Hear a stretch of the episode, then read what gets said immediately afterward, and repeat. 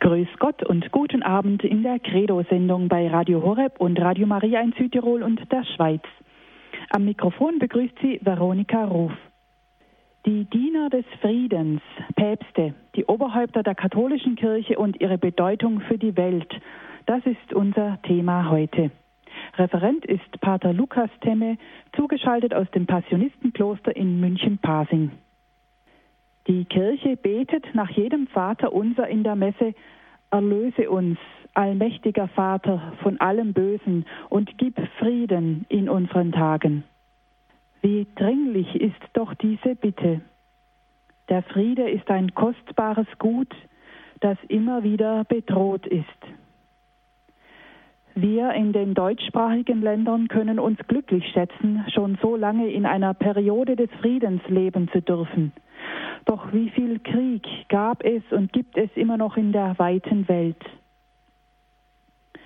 Wer sich für den Frieden unermüdlich eingesetzt hat, das sind die Päpste und besonders jene der letzten 150 Jahre.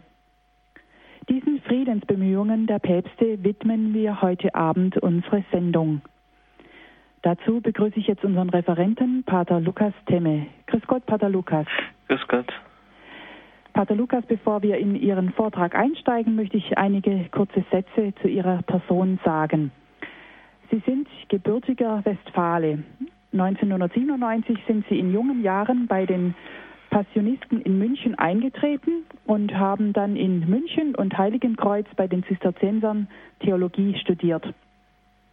2003 haben Sie die ewige Profess abgelegt und wurden 2006 zum Priester geweiht.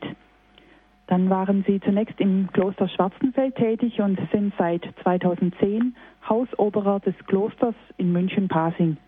Dort halten Sie Exerzitien, Glaubenswochen und Volksmissionen ab und begleiten Menschen auf ihrem geistlichen Weg. Wir freuen uns sehr, dass Sie heute wieder bei uns sind. Bitte schön, Pater Lukas. Ja, danke. Liebe Hörerinnen und Hörer, in der Vorbereitung auf den Deutschlandbesuch des Heiligen Vaters in etwa zwei Wochen, möchte ich mit Ihnen heute Abend einen Blick in die Geschichte werfen. Ich möchte mit Ihnen darüber nachdenken, wie Päpste in die Welt hineingewirkt haben, und zwar nicht so sehr in ihrem Amt als Hüter und Verteidiger des Glaubens, sondern mehr aus politischer Sicht und hier ganz besonders im Blick auf den Frieden. Fragt man die Leute, die so mit uns unterwegs sind auf den Straßen des Lebens, wie es mit den Päpsten und ihrer Bedeutung für den Frieden aussieht, so ist sicherlich eine Mehrheit der Meinung, dass die Kirche im Laufe der Geschichte selbst genug Krieg geführt habe und eigentlich keine große Bedeutung mehr habe. Aber, mit, aber damit liegen sie völlig falsch. Wenn man die Papstgeschichte einfach nur schnell überfliegt, so kann einem schon auffallen, wie manche Päpste, vielleicht gerade die, von denen heute kaum noch jemand spricht, oder in anderen Situationen von ihnen gesprochen wird, ich denke da an Pius XII., sich immer wieder für den Frieden eingesetzt haben, sei es durch Appelle oder durch Gebetsaufrufe, sei es durch Vermittlungsversuche zwischen verfeindeten Parteien, bis hin zu apostolischen Lehrschreiben oder gar zu Enzykliken, die sich den Frieden widmen. Ich denke hier gerade an die große Friedensenzyklika vom seligen Papst Johannes dem 23. Pacem in das übersetzt heißt der Friede auf Erden. Auf diese Enzyklika möchte ich später, wenn es die Zeit erlaubt, noch etwas näher eingehen. Doch stellt sich jetzt die Frage, wo beginnen wir und wo hören wir auf? Wir haben es ja immerhin mit einer 2000-jährigen Geschichte zu tun. Und bereits von den ersten Jahrhunderten an haben die Päpste auch in politischer Hinsicht eine nicht unbedeutende Rolle gespielt. Erst recht in der Zeit des Bestehens des großen Kirchenstaates war der Papst natürlich auch weltlicher Herrscher. Und so haben Päpste oft kräftig in die Belange der Politik und des Friedens eingegriffen. Ich möchte wegen der Fülle an Stoff punktuell einige Päpste herausgreifen und dann auf die Päpste der Neuzeit etwas genauer schauen, wie sie zum Frieden in der Welt beigetragen haben. Ich möchte mit Papst Leo I. beginnen, den späteren heiligen Leo dem Großen. Er war Papst in den Jahren 440 bis 461 und er war der Erste, der den Titel Papst für den Inhaber des römischen Bischofssitzes beanspruchte. Und bei ihm finden wir auch zum ersten Mal den Titel Stellvertreter Petri. Und somit begann, lassen wir das kirchenpolitische Wirken Leos außen vor, die Person des Papstes auch politisch an Bedeutung zu gewinnen. Weil das weströmische Kaisertum sehr schwach war und Italien immer wieder von Kriegen und Plünderungen überschattet war, entschloss sich Papst Leo I. im Jahre 452, dem Hunnenkönig Attila entgegenzutreten. In Mantua trafen die beiden aufeinander. Und die Gestalt Leos muss Attila so beeindruckt haben, dass er von der weiteren Verwüstung Italiens abgesehen hat. Auch als der Vandalenkönig Geiserich vor Rom stand, war es der Papst, der eine völlige Zerstörung der Stadt verhindern konnte. Dies führte zu einer Verstärkung des politischen Einflusses der Päpste. Auch Papst Gregor der Große, der von 590 bis 604, also der Papst an der Wende des Altertums hin zum Mittelalter, regierte, war ähnlich wie Leo der Große ein politischer Papst auch wenn er das ganz und gar nicht wollte und sich zeitlebens als Mönch und Vater der Herde Christi gesehen hat, so waren seine Entscheidungen doch nicht ganz ohne politische Folgen geblieben. Wie Leo der Große, so wollte auch Gregor 592 die Stadt Rom vor der Zerstörung durch die Langobarden retten, was ihm aber nicht ganz gelang. Doch war es 598 die Vermittlung Papst Gregors zu verdanken, dass es einen Vertrag über die Waffenruhe gab. Gregor suchte nach guten Beziehungen zu den weltlichen Herrschern, so zum Beispiel an das fränkische Könighaus. Im langsam entstehenden Kirchenstaat baute dieser Papst reichsähnliche Strukturen auf, was die Versorgung oder die Verwaltung anging. Von hier an waren fast alle Päpste in das politische Geschehen eingebunden, ob sie nun wollten oder nicht. Selbst innerkirchliche Entscheidungen, vor allem personelle Entscheidungen, hatten oftmals eine nicht geringe Wirkung auf das politische Leben. Auch wenn es in der Papstgeschichte Päpste gegeben hat, die selbst in den Krieg gezogen sind, so ist doch das Schaffen des Friedens ein großes Anliegen der meisten Päpste gewesen. Wir könnten jetzt hier eine ganze Reihe von Päpsten aufzählen, welche durch ihre Amtsführung und durch ihr kluges Handeln positiv für die Entwicklung der Völker gewirkt haben. Aber ich möchte mit Ihnen nun einen Zeitsprung machen. Und zwar bis ins 19. Jahrhundert hinein, bis in die Amtszeit von Pius IX. Ich möchte mit Ihnen nun etwas genauer auf die Päpste der Neuzeit schauen, auf ihr Wirken für den Frieden. Bei der Vorbereitung auf diese Sendung habe ich mich auf die Pontifikate von Pius IX. bis zu Johannes Paul II. beschränkt.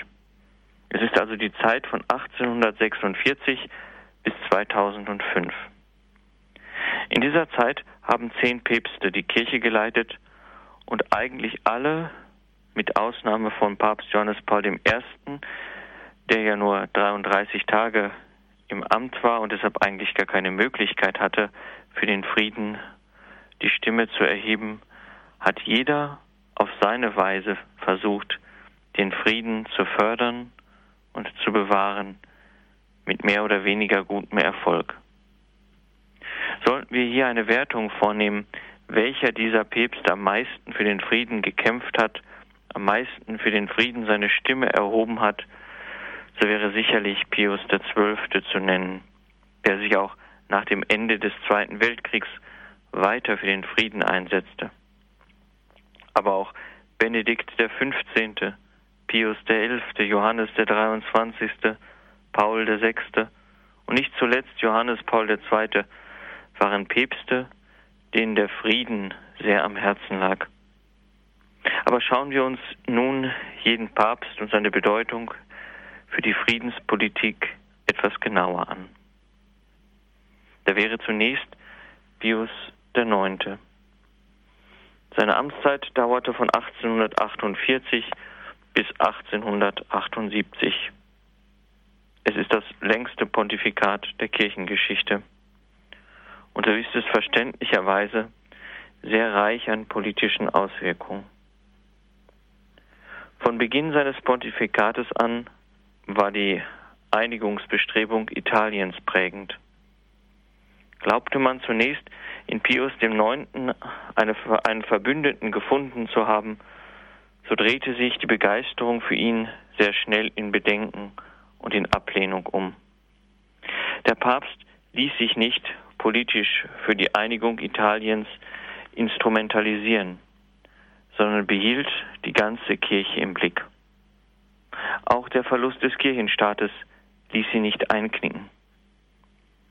Immer wieder versuchte man den Papst in diesen unruhigen Zeiten vor den Wagen der Einigung Italiens zu spannen. Aber Pius IX. ließ sich nicht darauf ein, sondern bemühte sich, den Frieden zu wahren. Ein Beispiel. Nach der Eroberung Mailands durch die Truppen Karl Alberts wurden, wurde mit größter Aufmerksamkeit auf die Reaktion des Papstes gewartet. Mit seiner für Furore sorgenden Ansprache vom 29. April 1848 entschied sich der Papst für eine Distanz und, was seiner seelsorglich oberhirtlichen Sendung entsprach, für den Frieden. Pius IX. zeigte sich entsetzt, dass kriegswillige Menschen seinen Namen im Munde führten. Und der zweite Teil seiner Ansprache beschäftigte sich mit dem drohenden Krieg. Pius stellte zunächst fest, er könne keinesfalls einem Volk den Krieg erklären. Denn er vertrete ja auf Erden, wenngleich unwürdig, den, welche der Ursprung und der Liebhaber der Eintracht sei und der sich verantwortlich wisse für alle Stämme, Völker und Nationen, denen er mit gleicher Hingabe und väterlicher Liebe begegne. Und Pius richtete auch gleich einen Appell an den Kaiser von Österreich, indem er bat, die Truppen aus Italien abzuziehen und dass es sein Wunsch sei, den Gebieten Italiens den Frieden zu schenken. Er schreibt dort, und ich zitiere, Mögen es daher Eurer Majestät nicht missfallen, dass wir jetzt an Ihre Frömmigkeit und Religion appellieren und Sie in väterlicher Zuneigung ermahnen, ihre Waffen aus einem Krieg zurückzuziehen, der die Herzen der Lombarden und der Venezier nie für ihr Reich zurückgewinnen mag, sondern nur die schicksalhafte Folge von Verheerungen nach sich ziehen kann, die immer mit Krieg verbunden und gewiss auch ihnen widerwärtig und verhasst sind. Soweit Pius IX. Ich glaube, dass an diesem Beispiel die Sorge des Papstes für den Frieden sehr gut sichtbar wird. Und wenn wir nun im Folgenden auf die Päpste unserer Zeit schauen, dann können uns Parallelen in der Ausdrucksweise oder im Inhalt der Dokumente auffallen, welche, so meine Meinung, für die Kontinuität des päpstlichen Amtes stehen. So versucht zum Beispiel Johannes Paul II. mit ähnlichen Worten den Irakkrieg zu verhindern. Oder Johannes der 23. spricht ähnliche Worte in Bezug auf die Kuba-Krise.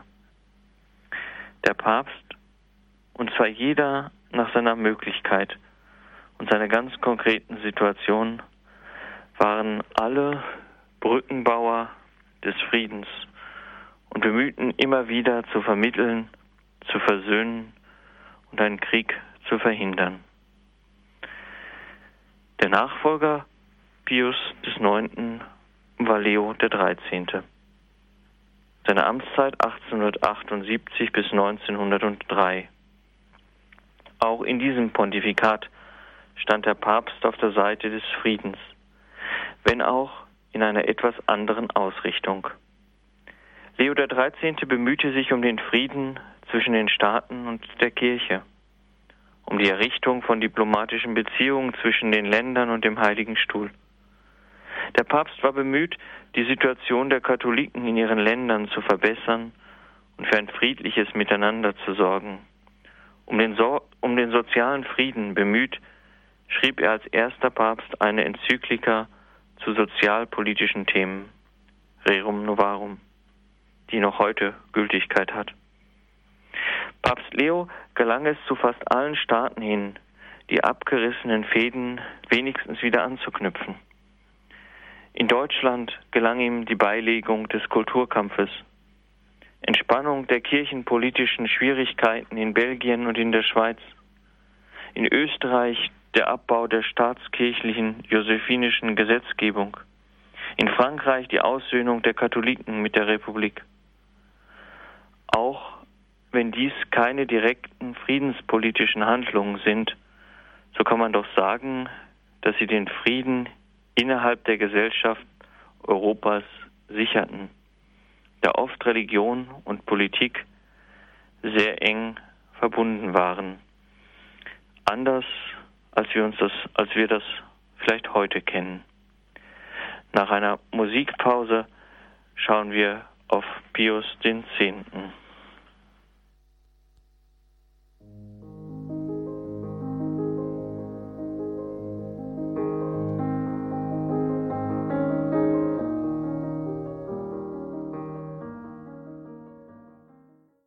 Sie haben eingeschaltet bei Radio Horeb und Radio Maria in der Sendereihe Credo. Unser Thema die Diener des Friedens, Päpste, die Oberhäupter der katholischen Kirche und ihre Bedeutung für die Welt. Wir hörten von Leo dem Großen und Gregor dem Großen, Päpste des vierten und des fünften und sechsten Jahrhunderts.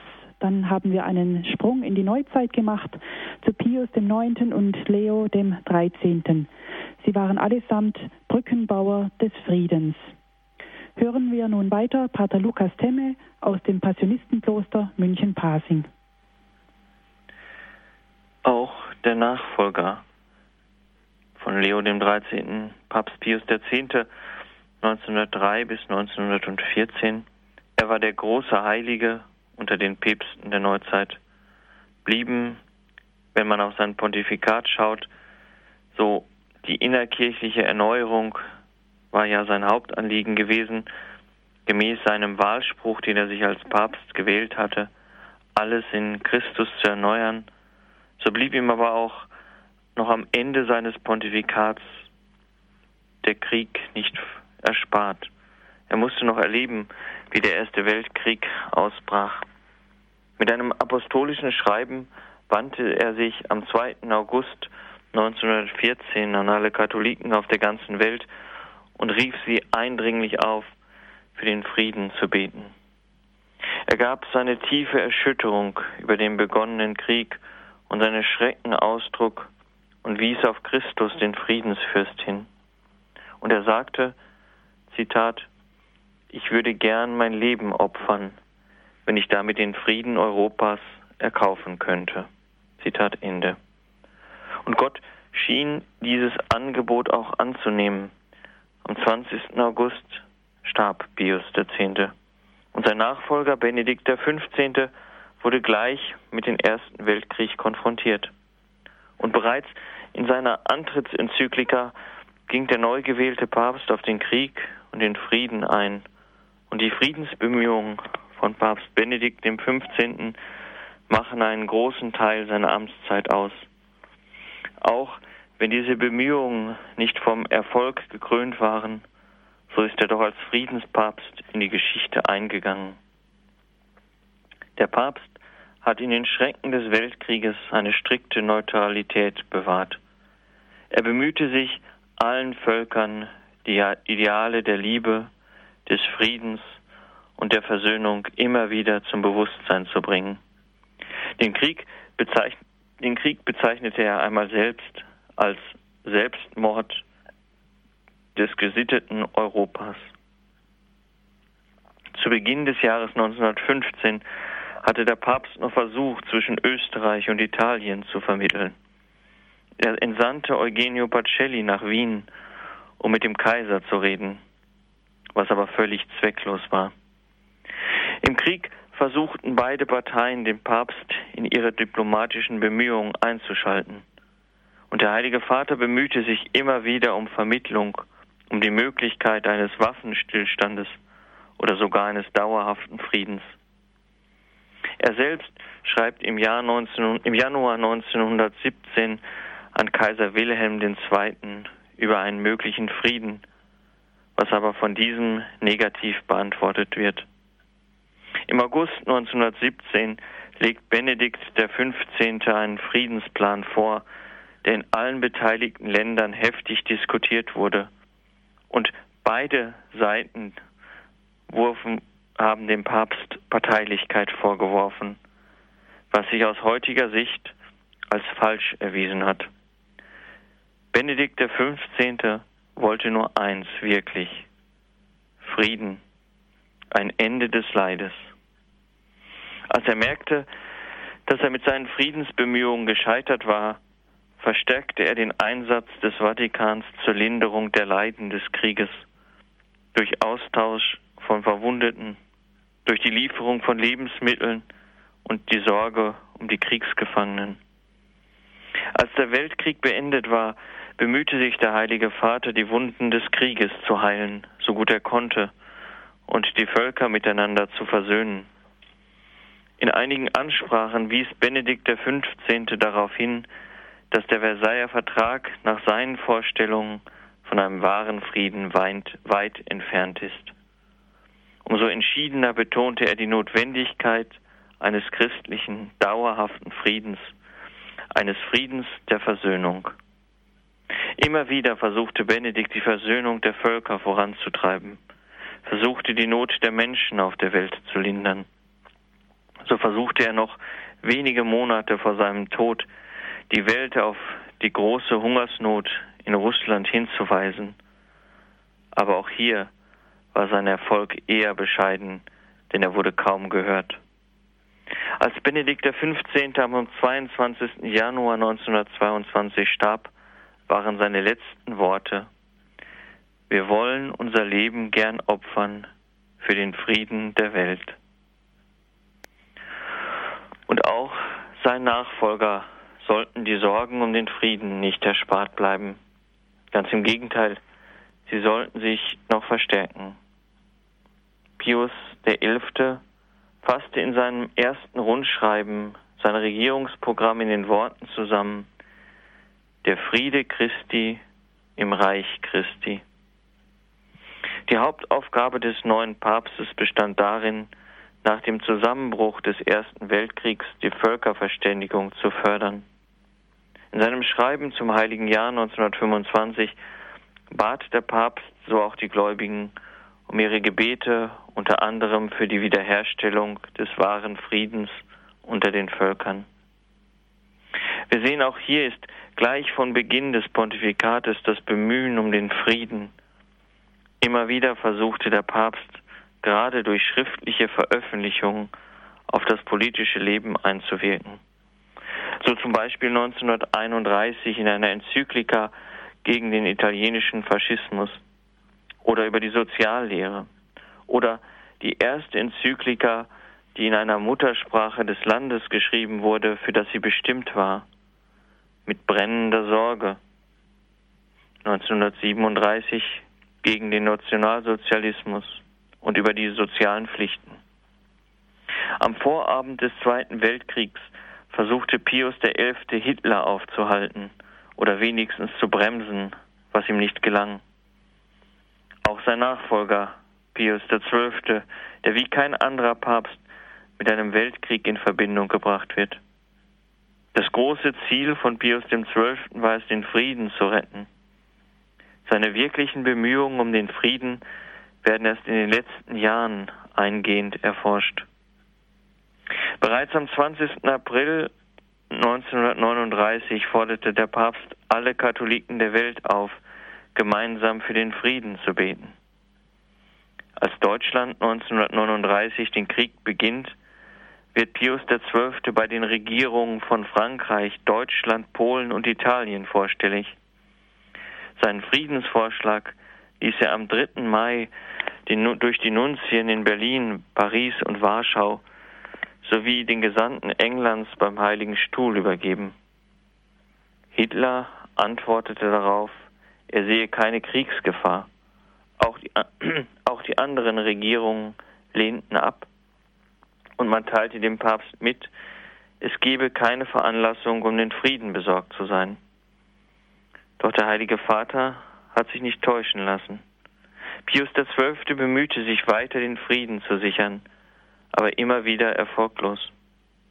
Am 24. August 1939 richtet er einen eindringlichen Appell an die Weltöffentlichkeit mit dem berühmt gewordenen Satz, mit dem Frieden ist nichts verloren, mit dem Krieg kann alles verloren sein.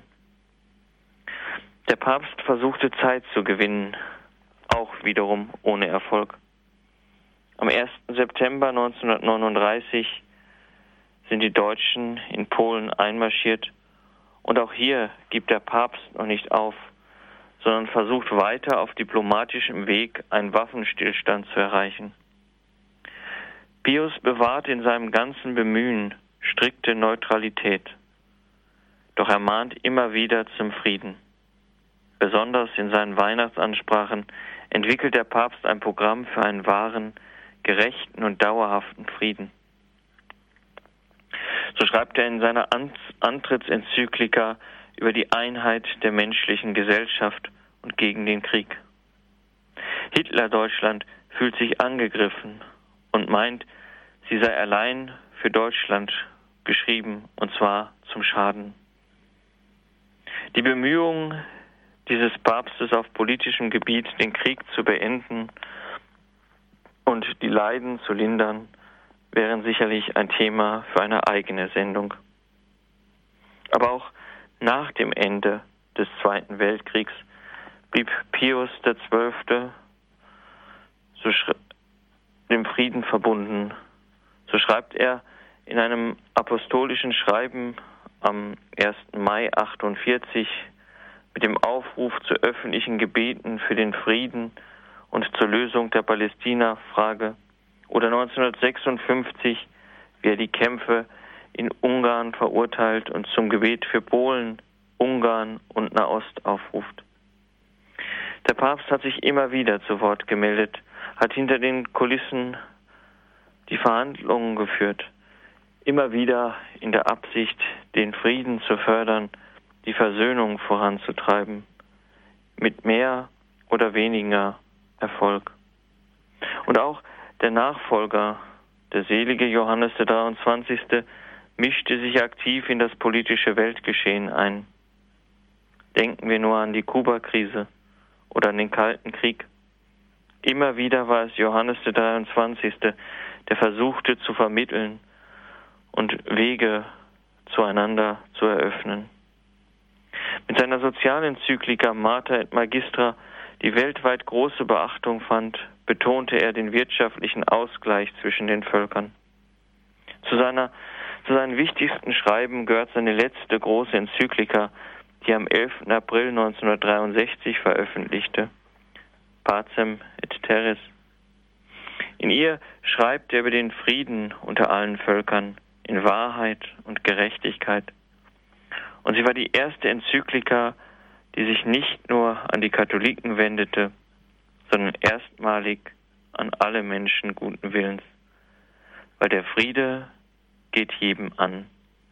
Aber hören wir einfach die ersten Zeilen dieser Enzyklika. Der Frieden auf Erden, nach dem alle Menschen zu halten, zu allen Zeiten sehnlichst verlangten, kann nur dann begründet und gesichert werden, wenn die von Gott gesetzte Ordnung gewissenhaft beobachtet wird. Ein Satz, der heute noch große Gültigkeit hat.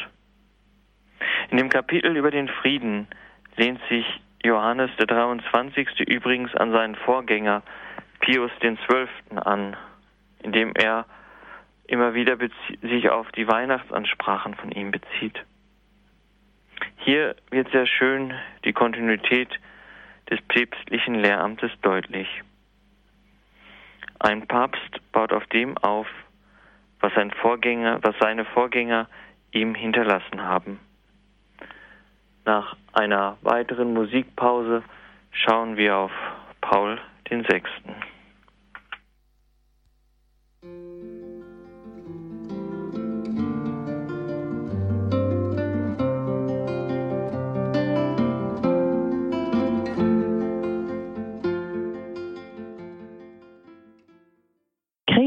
Radio Horeb und Radio Maria. Unser Thema die Diener des Friedens, Päpste, die Oberhäupter der katholischen Kirche und ihre Bedeutung für die Welt. Referent ist Pater Lukas Temme aus dem Passionistenkloster München-Pasing. Wir sind bei den Päpsten des 20. Jahrhunderts, bei Pius X., Benedikt XV., Pius XI., Pius XII. und zuletzt bei Johannes dem 23. In der Zeit der Weltkriege war es ganz besonders notwendig, auf den Frieden zu drängen, aber auch in der Zeit danach. Die Päpste taten alle, was sie in ihrer Macht stand, den Frieden zu schaffen. Kommen wir nun zu Paul VI. Ja, auch Paul VI. setzte sich immer wieder für den Frieden ein, meist im Hintergrund und ohne großes Aufsehen. Ein Zeugnis dafür ist zum Beispiel die Aufnahme von diplomatischen Beziehungen zu vielen Ländern. Unter Paul VI. verdoppelte sich die Anzahl der Länder, welche eine intensivere Zusammenarbeit mit dem Vatikan führten. Aber auch, dass der Vatikan 1973 in Helsinki an der Europäischen Konferenz für Sicherheit und Zusammenarbeit teilnahm, zeigt, dass dem Papst immer wieder die Erhaltung und die Förderung des Friedens wichtig war. Dieser Heilige Vater hat wie kein anderer Wert gelegt auf die Entwicklungshilfe. Er war es, der immer wieder von Neuem mahnte, dass nur dann der Friede Bestand habe, haben wird, wenn alle Menschen an den Gütern der Erde ihren Anteil haben. So schreibt er in seiner Sozialenzyklika Populorum Progressio, der Fortschritt der Völker von 1967. Sie ist die erste Sozialenzyklika, die sich ganz der internationalen Entwicklung zuwendet, Weltwirtschaft, Gerechtigkeit und die Überwindung der Spannungen zwischen den reichen und armen Ländern, so ist die Hauptaussage der Enzyklika, sind Voraussetzungen und Grundlage des Friedens. Hier sehen wir, wie klar die Päpste, nicht nur Paul VI., die Verbindung zwischen sozialer Gerechtigkeit und Frieden erkannt haben und sich darum gemüht haben, für die Armen und Schwachen der Welt ihre Stimme zu erheben. Paul VI. war es dann auch, der den 1. Januar zum Weltfriedenstag ausrief und die erste Botschaft für diesen Tag schrieb. Diese Tradition wird bis heute von Benedikt, vom Papst Benedikt XVI. fortgeführt. Wenn wir die Päpste Benedikt XV. und Pius dem Zwölften als Friedenspäpst bezeichnen, denke ich, ist es nur legitim, wenn wir den seligen Johannes Paul II. auch dazu stellen. Keiner wie er hat so konkret und so direkt in den politischen Verlauf der Welt eingegriffen. Dieser Papst hat eine wahre Lehre über den Frieden verfasst. Ausgangspunkt der Friedenslehre Johannes Pauls II sind die Würde und die Rechte des Menschen. Für die Bedeutung Johannes Paul II. für die Unterstützung der Menschenrechtsgruppen im ehemaligen Ostblock ist häufig hingewiesen worden. Seine, politischen, seine politische Wirkung hat ihren Ursprung in seiner theologischen Anthropologie, die er politisch wirksam zu artikulieren wusste. Und zwar zwei zentrale Bedrohungen der Menschenrechte hebt der Papst schon am Beginn seines Pontifikates hervor und wird sie in den folgenden 25 Jahren immer wieder als die Friedensbedrohung thematisieren. Zum einen das weltweit bestehende Gerechtigkeitsdefizit, den Träger von Menschenrechten zu sein, ohne dass die fundamentalen Voraussetzungen für ihre Verwirklichung geschaffen sind, nutzt nun mal wenig. Papst Paul II. prangert die schreiende Ungerechtigkeit, insbesondere zwischen der ersten und der dritten Welt an und weist auf sie als Ursache für Unfrieden und Gewalt immer wieder hin. Zum Zweiten zählt er Verstöße gegen die Glaubens- und Gewissensfreiheit zu den schwerwiegendsten Menschenrechtsverstößen, weil sich menschliche Freiheit im Suchen und im Tun der Wahrheit verwirklicht. Die Forderung, die Wahrheit in Freiheit suchen zu dürfen, begründet die Glaubens- und Gewissensfreiheit, den Kern der Menschenrechte. Johannes Paul II. verteidigte die Glaubens- und Gewissensfreiheit gegenüber drei Formen der Gefährdung. Erstens verlangt er die Einführung von Religionsfreiheit als Bestandteil politischer Freiheit, so im berühmt gewordenen Gespräch mit Michael Gorbatschow 1989 im Vatikan. Zweitens kritisiert er die westlich-demokratischen Gesellschaften, insofern Religion aus dem öffentlichen Diskurs verdrängt werden soll. Und drittens gehört es zu seinem Verständnis von Religionsfreiheit, dass der Person auch die Freiheit des Religionswechsels zuerkannt wird, weil es das Menschsein konstituiert, dem Gewissen folgend die Wahrheit zu suchen und zu äußern, und folglich darf niemand gezwungen werden, gegen sein Gewissen zu handeln, wie er gegenüber islamischen Gesprächspartnern immer wieder betont. Wir alle können uns vielleicht noch an das große Bemühen des Seligen erinnern, den Golfkrieg zu verhindern, wie er immer wieder Gesandte nach Bagdad oder Washington schickte, um eine friedliche Lösung des Konfliktes herbeizuführen. In seinem ganzen Pontifikat kam diese Friedenssehnsucht durch. Er sagte einmal, dass für Europa es das schlimmste Übel sei, sich dem, mit dem Krieg abzufinden. Damals hatte den Kosovo-Krieg gemeint.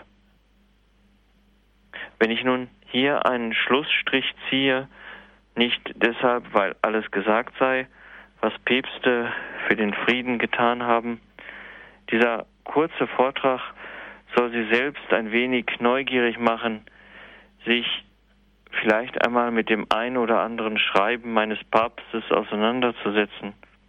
Die Päpste waren bemüht, durch Wort und durch Verhandeln immer wieder den Frieden zu erhalten oder wiederherzustellen. Ob das von Erfolg gekrönt war, ist, denke ich, wieder ein anderes Thema.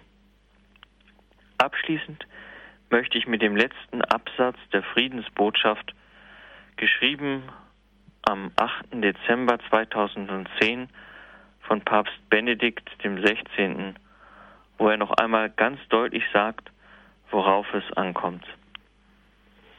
Papst Benedikt XVI. sagte, der Friede ist ein Geschenk Gottes und zugleich ein Plan, der realisiert werden muss und nie ganz vollendet ist.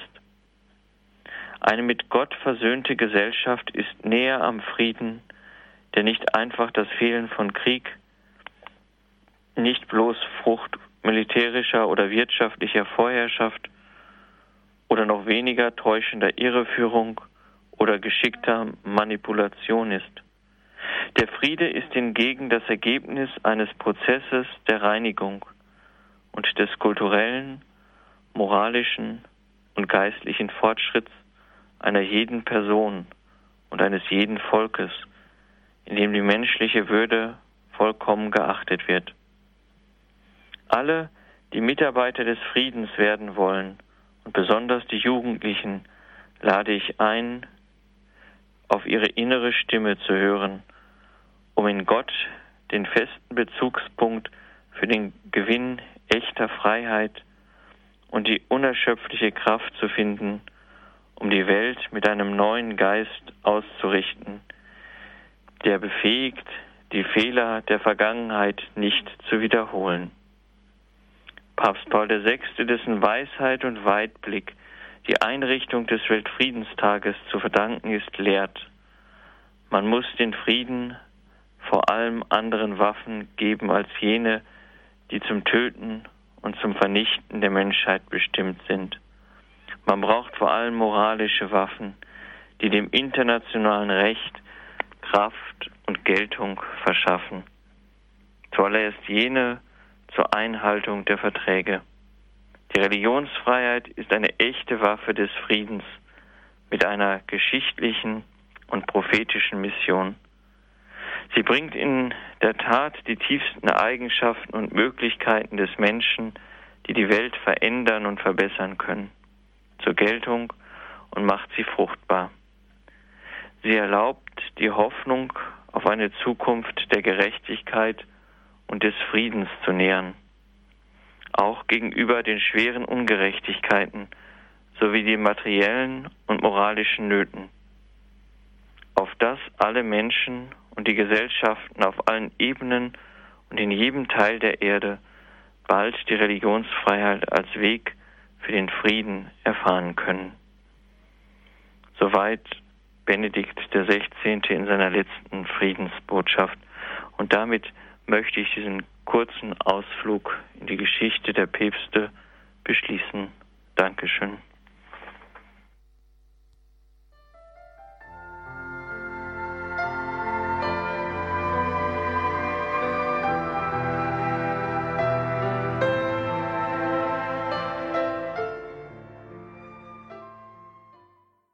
Sie hören Radio Horeb und Radio Maria in der Credo-Sendung. Wir beschäftigen uns heute mit den Päpsten als Diener des Friedens. Pater Lukas Temme aus München-Pasing hat uns die Päpste der letzten 150 Jahren und ihre Friedensbemühungen vorgestellt. Vielen Dank, Pater Lukas, für Ihren Vortrag. Ich würde gerne noch auf einige Päpste etwas genauer eingehen, zum Beispiel auf Johannes Paul II was man bei ihm noch sicherlich erwähnen sollte oder kann, was wozu die Zeit jetzt im Vortrag wohl nicht mehr gereicht hat. Er hat das erste große Friedenstreffen in Assisi 1986 angeregt. Und äh, durch seine Initiative sind Vertreter aller Religionen dort zusammengekommen, um für den Frieden zu beten. Wenigstens an diesem einen Tag gab es auf den Kriegsschauplätzen der Welt kein einziges Opfer. Das ist bemerkenswert. Und äh, dann gab es natürlich auch noch ein weiteres Treffen 2002 und jetzt am 27. Oktober 2011 zum 25. Jahrestag des ersten Treffens wird es ein drittes geben. Wie schätzen Sie das ein, Pater Lukas? Haben und hatten diese Treffen für die Friedens Friedensbemühungen von Seiten der Religionen äh, doch nachhaltigen Erfolg oder eher weniger? Denke, dieses, ja, dieses im Gespräch bleiben, miteinander reden. Kriege entstehen ja meist durch Meinungsverschiedenheiten oder dass man nicht miteinander gesprochen hat, ja. Gerade auf, auf gesellschaftlicher Ebene, aber auch im, im religiösen, ja. Mhm.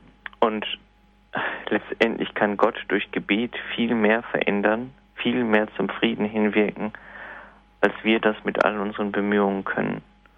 Deswegen sind diese Friedensgebete wichtig, ja. Mhm. Auf mhm. jeden Fall. Ja, die Nachhaltigkeit wird man immer erst in Jahren erfahren können. Ne? Das kann das man jetzt wirklich, einfach nicht messen. Ja, so da sind wir noch viel zu frisch, auch an diesem ganzen Pontifikat von Johannes Paul ähm, dem Zweiten dran. Ja, wir sehen ja jetzt erst, wie das Pontifikat von von von Pius dem Zwölften sich langsam klärt. Ja, mhm. wenn man da ähm, aus dieser Ecke herauskommt, wo man ihn reingedrängt hat, ja. Mhm. Vielleicht können wir da gleich nochmal nachhaken. Aber äh, nochmal zu Johannes mhm. Paul II. Er wurde ja auch angegriffen, dass er das organisiert hat. Ähm, wie konnten da verschiedene Religionen äh, beten, wo, wo sie doch nicht an den gleichen Gott glauben? Das war der, der Vorwurf. Mhm. Können Sie da vielleicht was dazu sagen? Na, ich denke, ähm, die Intention war die gleiche. Aha. Frieden. Ja. Mhm. Ähm, und da, wo jeder in, in seinem, wie soll ich sagen, in seinem Verständnis, in seiner Religion steht und für den Frieden betet, ja, das, das, ich glaube, dass das ganz wichtig ist. Diese Meinen Sie, Einheit. Dass, dass alle Religionen doch im Grunde genommen den Frieden wollen, weil das ist doch, äh, wird oft auch den, den Religionen vorgeworfen, geworfen, dass sie doch ein Gewaltpotenzial auch haben. Aber ich glaube, ähm, keine Religion ist eine Religion des Krieges, ja. Mhm. Ja, also das, das, ähm, eine Religion hat das Wohl des Menschen im Auge ein Stück weit, das Heil des Menschen. Und Mhm. ich denke, dass da der Krieg nichts zu suchen hat. Mhm. Ja, sehr nah an den Fundamentalismus dann herankommt und ähm, dass der Friede, ich denke, eine Ebene der Religion sei, muss. Mhm. Ja, Sie hatten gerade von Papst Pius XII. gesprochen, dass sein Pontifikat eigentlich doch gar nicht genügend erforscht ist. Mhm. Ähm, äh, ja, es gibt ja diese Stimmen, die sagen, ja, er hätte während des Krieges nicht genügend getan, um die Juden zu retten und er hätte zu den Gräueln geschwiegen. Also keiner der letzten Päpste ist wohl so umstritten gewesen. Was mm, sagen Sie dazu? Ich finde es zum Beispiel interessant, dass, dass bei seinem oder kurz nach seinem Tod ähm, diese Stimmung des Schweigens noch gar nicht so massiv gewesen ist.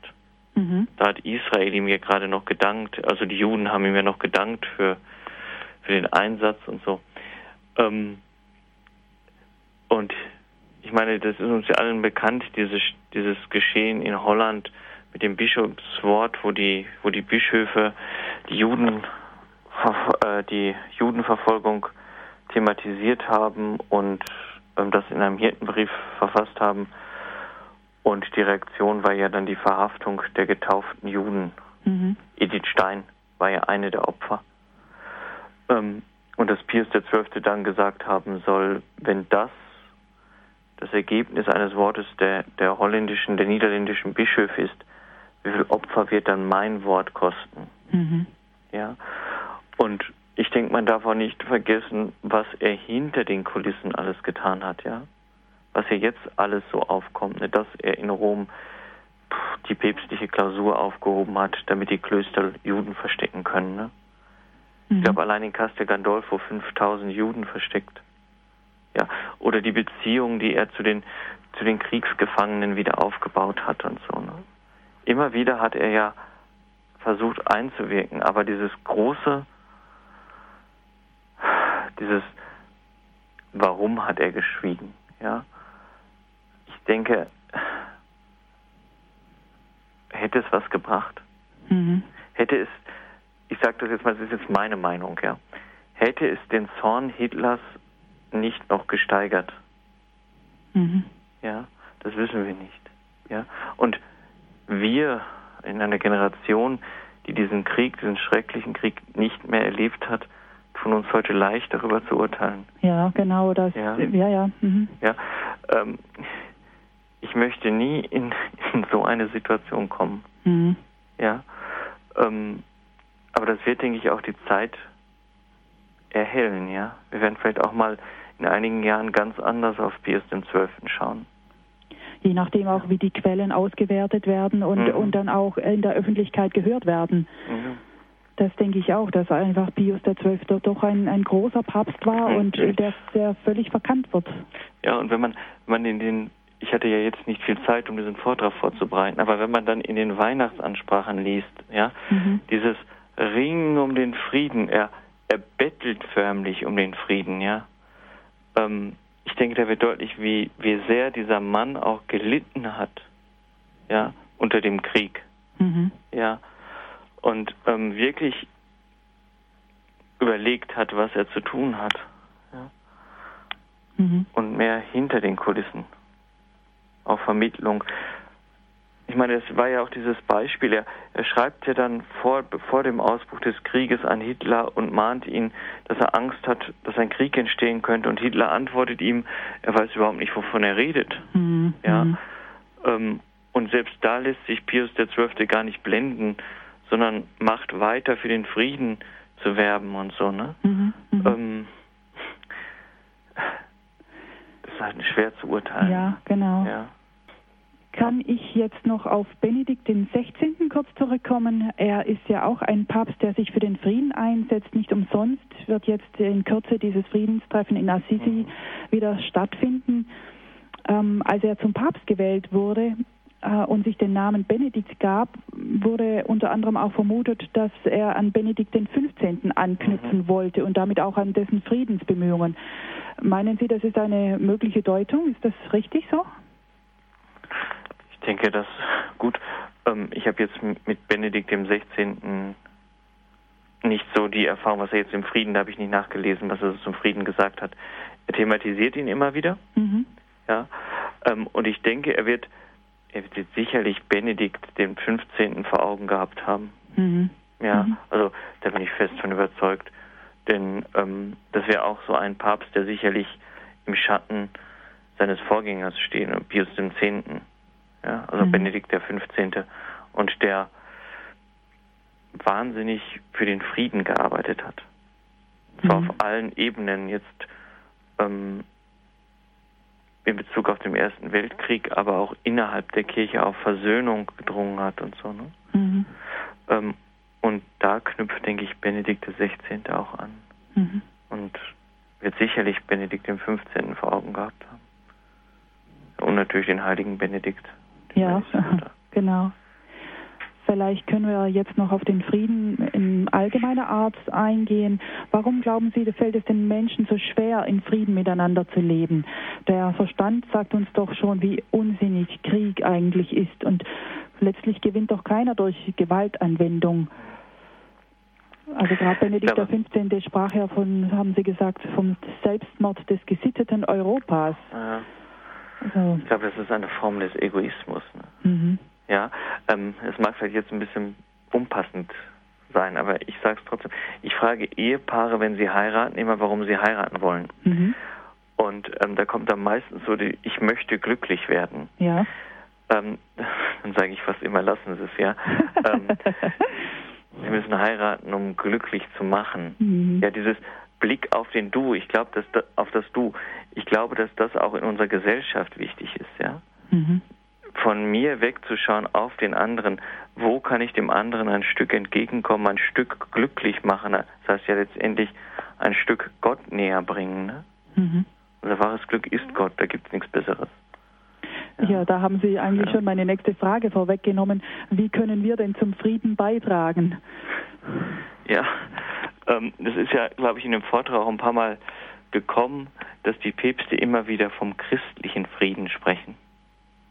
Mhm. Ja, mir ist das erst nachher ein bisschen bewusst geworden, dass sie, dass sie da auch schon unterscheiden. Ähm, oder auch ganz klar ist ja bei Johannes Paul II. Nur mit Gott wird es diesen endgültigen, wahren Frieden geben können. Je weiter eine Gesellschaft sich von Gott entfernt, umso schwieriger, umso brüchiger wird der Friede. Mhm. Ja, das ist bei Johannes Paul II. leuchtet das auf, bei Paul VI und Johannes dem 23. auch. Die sprechen immer wieder mal von diesem christlichen Frieden. Mhm. Ja? Und für mich ist das so das Zeichen, der wahre Friede ist in Christus uns geschenkt, ja. Und soweit ein Volk, soweit eine Gesellschaft diesen Christus erkennt, ihren Friedensboten, ihren Friedensbringer, wird sie zu wahrem Frieden fähig werden. Mhm. Mhm. Also einfach auch diese christliche Grundidee, ja. äh, dass wir die helfen zu verbreiten. Ähm, das Christentum ist ja in sich eine, eine ganz friedliche Religion. Mhm. Und äh, weil, weil Christus der Friede ist. Und wenn wir ihn verbreiten, verbreiten wir den Frieden. Ja, du sollst deinen Nächsten lieben wie dich selbst. Da, wo wir lieben, können wir keinen Krieg entfachen. Ja, ja. das ist also, ja die Grundbotschaft, ja, genau. Ähm, da, schon, wenn wir uns an diesen Satz halten würden, könnte eigentlich nichts schief gehen. Ja. Ähm, der Friede ist eigentlich immer dieses Blicken auf das Du, auf den Gegenüber, vielleicht mit den christlichen Augen, wenn man das noch zu, zufügen kann. Ja. Mhm. Mhm. Was hat noch einmal soziale Gerechtigkeit mit Frieden zu tun? Das ist für manchen vielleicht nicht auf den ersten Blick so einsichtig. Wie hängt es da zusammen? Wie führt Gerechtigkeit zu Frieden? Ja, ähm, wie führt Gerechtigkeit zu Frieden? Ähm, jede Ungerechtigkeit ähm, führt natürlich zu Spannungen. Ja? Mhm. Fragen Sie sich mal, wie Sie reagieren, wenn Sie, ich sage, ich übertreibe vielleicht jetzt ein bisschen, kein, kein Anteil an den Gütern der Erde bekämen. Mhm. Ja, ähm, irgendwann ist, ich sag mal, das Fass voll. ja, verstehen Sie, was ich meine? Ja, ja, ja, ähm, und dann nimmt sich der Mensch das, was ihm zusteht. Deswegen ist eine soziale Gerechtigkeit, ich kann den Völkern, die nicht an den Gütern der Erde teilhaben, nicht mit meinem Friedensangebot kommen, wenn ich ihnen nicht gebe, was sie zum Leben brauchen. Mhm. Ja. Soziale Gerechtigkeit. Ja. Sind, ist, ist Gerechtigkeit nicht auch immer ein, eine Art Friede? Mhm. Ich denke, dass, es, dass das ineinander übergeht. Ja. ja. Gerechtigkeit ist Voraussetzung für Frieden. Oder ist schon Friede. Ja, das ist gut, das nochmal sich vor Augen zu halten, wie das miteinander zusammenhängt. Mhm. Ja, wir sind schon am Ende der Sendezeit angelangt. Ich danke Ihnen nochmal ganz herzlich, Pater Lukas, für Ihren Vortrag, für Ihren informationsreichen Vortrag und dann auch das Gespräch jetzt anschließend. Liebe Hörerinnen und Hörer, zum Nachhören der Sendung können Sie sich eine CD bestellen beim CD-Dienst unter der Nummer 08323 9675 120. 08323 9675 120. Oder Sie schicken ein Fax an die Nummer 08323 9675 und dann die 210. Sie können sich die Sendung aber auch als Podcast herunterladen von unserer Homepage www.horeb.org. Herzlichen Dank fürs Zuhören und zum Schluss darf ich Sie bitten, Pater Lukas, dass Sie uns noch den priesterlichen Segen geben. Der Herr sei mit euch. Und mit deinem Geiste. Es segne euch auf die Fürsprache der seligsten Jungfrau Maria, der allmächtige Gott, der Vater und der Sohn und der Heilige Geist. Amen. Gelobt sei Jesus und Maria. In Ewigkeit. Amen. Dankeschön nochmal, Pater Lukas. Bitte. Alles Gute Ihnen. Ihnen auch.